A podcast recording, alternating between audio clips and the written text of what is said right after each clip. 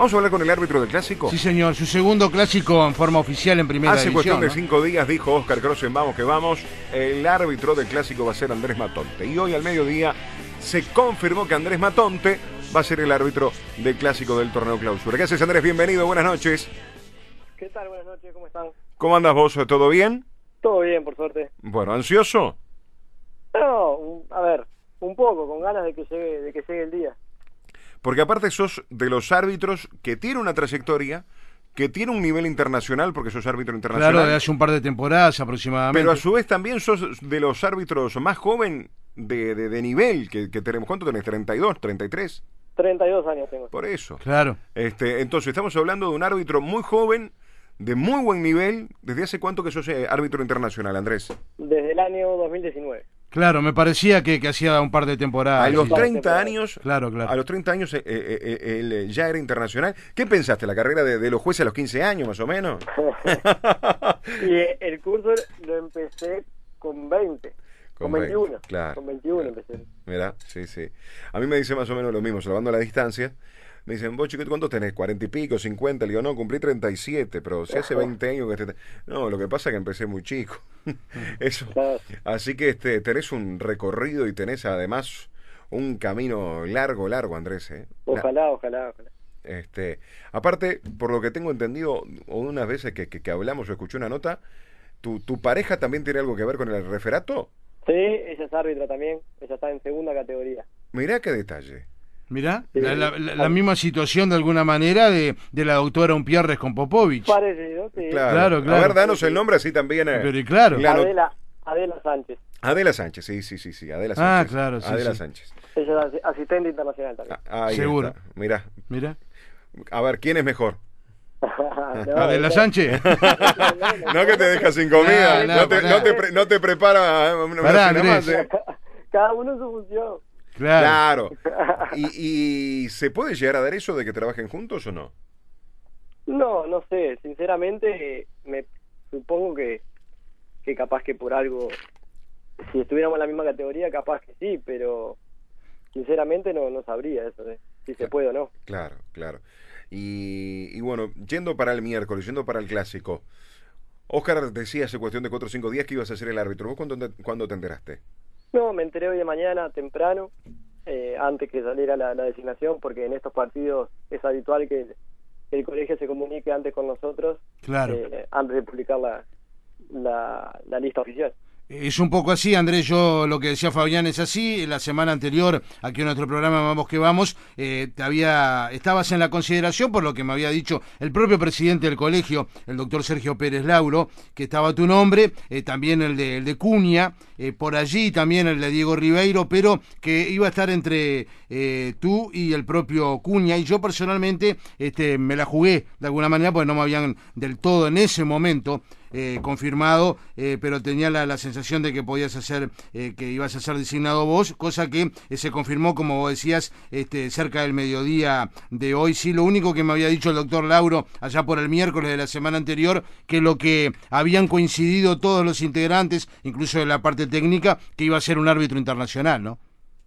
Sí, a ver, en este tiempo que hay partido tan seguido es muy difícil anticipar tanto, Ahí está. porque no sabes si capaz que vas a una fe- un partido y te, te puede lastimar. Pa- pa- pasó con Cristian. Ferreira, que, que los otros días no pudo arbitrar Boston Cerro Largo porque se había lesionado en Peñarol defensor, ¿no? Claro, la seguidilla de partido lo que hace es que, que tengas que esperar un poco más para, para poder confirmar la designación. Claro. Mirá este detalle. Acá nuestro compañero Gonzalo Basal, que hurga y hurga, me dice, marzo del 2013, Peñarol Fénix, Andrés Matonte, Adela Sánchez y Aesio Fernández. Ah, en juveniles, sí, en juveniles sí. Ah, sub 15. Sub 15, en juveniles sí. Sí, es más, mi primer partido Sí. eh, eh, cuando entré de- en 2011, que era de la lista, eh, estando en lista oficial, fue con ella, ella de árbitro y yo de asistente. Mira, Mirá. mira qué, qué, qué, qué detalle. Y ya, y ya, Y pará, ¿y cómo te fue ahí? No, bien, bien, bien. Si no, ella me retaba. le retaba. Pero, pero, a ver, contanos un poco. ¿Se conocieron en el arbitraje entonces? No, no, nos conocimos de antes. ¿De antes? Claro, ¿Ya eran pareja de antes entonces? No, no, Ah. nos conocíamos de antes. Sí. incluso hizo el, el curso antes que yo y después que, que yo ingresé a la nos volvimos a reencontrar ahí. Mira qué lindo detalle. Mira qué lindo detalle. ¿Y hace cuánto que están juntos, Andrés? Diez años. ¿Tienen hijos? No, todavía no. Todavía no, claro. Qué destino, ya estaba el destino señalado. El, te- el tema que, que en el caso de, de, de, de- de tu señora de, de- de quedar embarazada interrumpe la carrera. Y sí, a ver, es algo que, que puede pasar porque las mujeres eh, están, o sea, saben, saben cómo es eh, la carrera, pero tampoco no es nada que impida poder seguir avanzando en, No, totalmente, totalmente, pero bueno, a veces son los momentos que, Sí, que- que hay que claro, por analizarlo un poquito. Exacto. Por supuesto, pero, o sea, siempre bienvenido. Sí, en, en el clásico que tuviste, en el clausura del 2019, te tocó arbitrarlo con VAR. Es así, ¿no? Correcto, correcto. El miércoles no va a haber VAR. ¿Es una desventaja? No, a ver, eh, como hoy hablaba con otro colega de ustedes y le decía, el bar, eh, cuando está el bar, lo mejor es no tener que utilizarlo porque quiere decir que decimos bien. Entonces, en este caso, el seguro que tenemos es decidir entrar a la cancha y hacer bien nuestro trabajo, para que no, no tengamos que después lamentarnos o, o tener que estar hablando de, de cosas que nos- de jugadas que no perdimos. Claro, sí. Sí, de ese punto de vista es así. Sí, este, cuando ustedes, que son los entendidos, nos escuchan a nosotros y decir, o, o nos leen a través de las redes sociales, y empezamos a tener una óptica sobre el bar de, de- de- de crítica, de conformidad, ¿qué piensan? Porque para, No. eh, para ustedes el bar es una ayuda. Sí, por supuesto, en lo personal sí, estoy a favor del bar, porque Este, no es, eh, como lo dije antes también, no es eh, no es que el VAR es para los árbitros, el VAR es para el fútbol. Es una herramienta que, que le va a dar justicia al fútbol. Entonces, ¿Y cómo encontramos los, el los equilibrio? principales Andrés? beneficiados van a ser los jugadores. Sí, pero ¿cómo No- encontramos el equilibrio? Y, es y yo creo que es De que si, si el offside está claro y no, no se vio por esa situación de, che, no lo vio Leña y el árbitro tampoco lo vio, sirve el VAR. Pero ya cuando empezamos a buscarle la vuelta de ese centímetro de la mano, de la rodilla, que es prácticamente imposible, Y imposible. lo que pasa que ahí ya tendrías que ir más de fondo a, a lo que es la regla. Ahí ya la modificación tendría que ser de, la- de regla, no de no de interpretación. Porque si la regla dice una cosa, vos tenés que cumplir. Pero, por- pero por ejemplo, te pregunto porque no lo sé. Eh, la regla es una sola. Y sin embargo, en. Europa y en América, me parece, desde, desde este lado, me parece que no se aplica de la misma manera el VAR. No, a ver. o va en cada uno. El tema también es la práctica. No, no te olvides que ellos en casi todas las ligas ya tienen, tienen VAR y acá, por ejemplo, los equipos uruguayos cuando van a jugar las fases definitorias de las copas internacionales siempre están un poco en desventaja con, la, con las ligas que, que tienen. Y a la prueba está que dos equipos brasileños también llegaron a la, a la final. Sí, te entiendo. Sí, sí, sí. Este, eso puede, puede, puede llegar a darse. Este, acá lo, lo bueno sería encontrar el equilibrio para que el VAR esté en la mayoría de los partidos posible. Y, y es difícil a veces por la infraestructura y por las condiciones en las cuales tenemos muchas veces, ¿no? Sí, sinceramente no sé muy bien cómo es el protocolo de instalación, pero creo que también hay un mínimo de partidos que tiene que haber. Al Claro. principio no, no sé si puede venir, llegar a estar en todos los partidos, eso lo desconozco, porque sé que hay un protocolo que, que hay que hay que seguirlo para poder aplicarlo después. Eh, a diferencia, Andrés, del clásico anterior que te tocó arbitrar, obviamente este es especial porque ya desde la temporada anterior, bueno, el público no puede concurrir y fundamentalmente lo que eh, atañe un partido clásico donde evidentemente son las, las dos hinchadas de los equipos de, de mayor historia y mayor tradición en nuestro país. Eh, ¿cómo, ¿Cómo ves eso?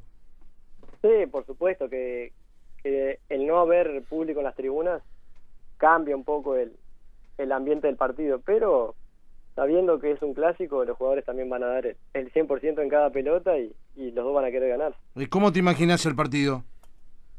No, y como te lo digo, un partido duro del torneo clausura, que siempre los partidos por lo general del torneo clausura siempre son más disputados porque hay más cosas en juego. Eh, es donde los equipos, por ejemplo, se de- pelean el descenso, pelean la clasificación por las copas internacionales, quién Claro. sale campeón. Entonces, ninguna pelota se va a dar por perdida. Este, totalmente. Si tuvieses que definirte como árbitro, eh, por el lado de, de- de decir este si te gusta hablar, si sos tarjetero, No, a ver, me gusta hablar lo justo y necesario. Tampoco es cuestión de estar hablando demasiado, porque no es no es todo el partido que hay que estar dando explicaciones. Ni tampoco irme para el otro lado de, de no hablar con los jugadores y solo mostrar tarjeta, porque tiene que haber un equilibrio. Porque no, no se trata, el arbitrar no se trata solamente de ser un, un mero sancionador y nada más, sino Claro. que también hay que hay que dialogar con los jugadores y, y, y encarrilar el, el partido. De estos jugadores que, que te va a tocar arbitrar, por supuesto, tanto de, de Peñarol como de Nacional el miércoles, eh, ¿cuál consideras que es más complicado? No, no sé si complicado. Hay jugadores de experiencia en ambos planteles Sí. y también hay jugadores muy jóvenes, que a veces también los jóvenes son los que los que están un poco más nerviosos o también que me ven joven a mí me- y quieren hablar, pero no complicado no no no creo que haya. Cl- Claro, claro. Bueno, ¿cómo, ¿cómo te preparas para el miércoles? ¿Cómo van a ser estos días? Bueno, a ver, eh, mañana también hay que ir a entrenar, hoy ya entrenamos, mañana hay que ir a entrenar, después planificación con los compañeros, con el colegio de árbitros y después eh, concentrado y enfocado ya en lo, en lo que va a ser el partido, visualizando qué puede pasar, conociendo los detalles de los equipos y, y estar preparado. Sí. ¿Has trabajado con, con Barreiro y con, con Horacio Ferreiro, que son eh, tus compañeros de, de terna para el miércoles? Dos líneas Sí, sí. internacionales también. Sí, he he tenido partido con los dos ya. Está muy bien, está muy bien. Y eh, dentro de la preparación, ¿qué se dice en estos casos? ¿Qué dice el colegio? No, a ver, eh, detalles, ellos pueden eh, complementar lo que nosotros dentro de nuestra planificación se nos pueda escapar, pero después eh, es también acompañarnos un poco en todo lo que es pla- eh, planificar, ver detalles, eh, preparaciones tácticas, técnicas, tanto de los equipos como del equipo arbitral también. Eh, te quería preguntar, Andrés, eh, por supuesto que estás en, en perfecto estado, pero estuviste algunos días en cuarentena, ¿no?